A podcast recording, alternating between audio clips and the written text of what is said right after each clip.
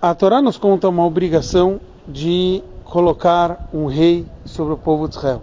Só que a gente encontra como o profeta Shmuel deu uma bronca para o povo de Israel e falou: Como vocês estão me menosprezando? E estão querendo escolher um rei para o povo de Israel, como todos os outros povos? Mas afinal, é uma mitzvah da Torá escolher um rei. Por que Shmuel ficou tão chateado quando o povo pediu para ele arranjar um rei sobre o povo de Israel?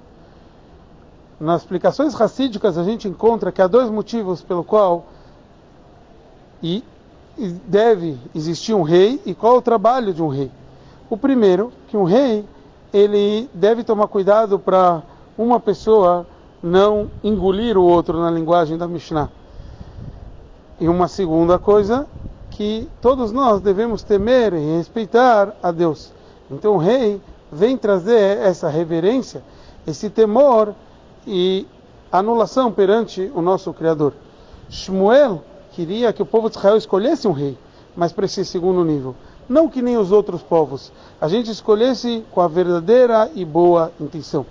Mesmo assim, no final das contas, quando o povo judeu pediu um rei, ele falou: já que vocês pediram, vocês vão sim ter o rei, até mesmo para esses motivos simples.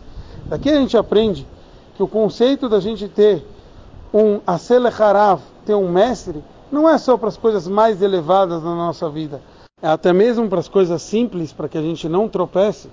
E quando eu tenho uma situação que Deus nos livre, a gente poderia acabar tropeçando, Hashem fala, escolha para si não só um rei, mas também o conceito de um mestre, de alguém que vai nos orientar como servir a Hashem em todos os momentos.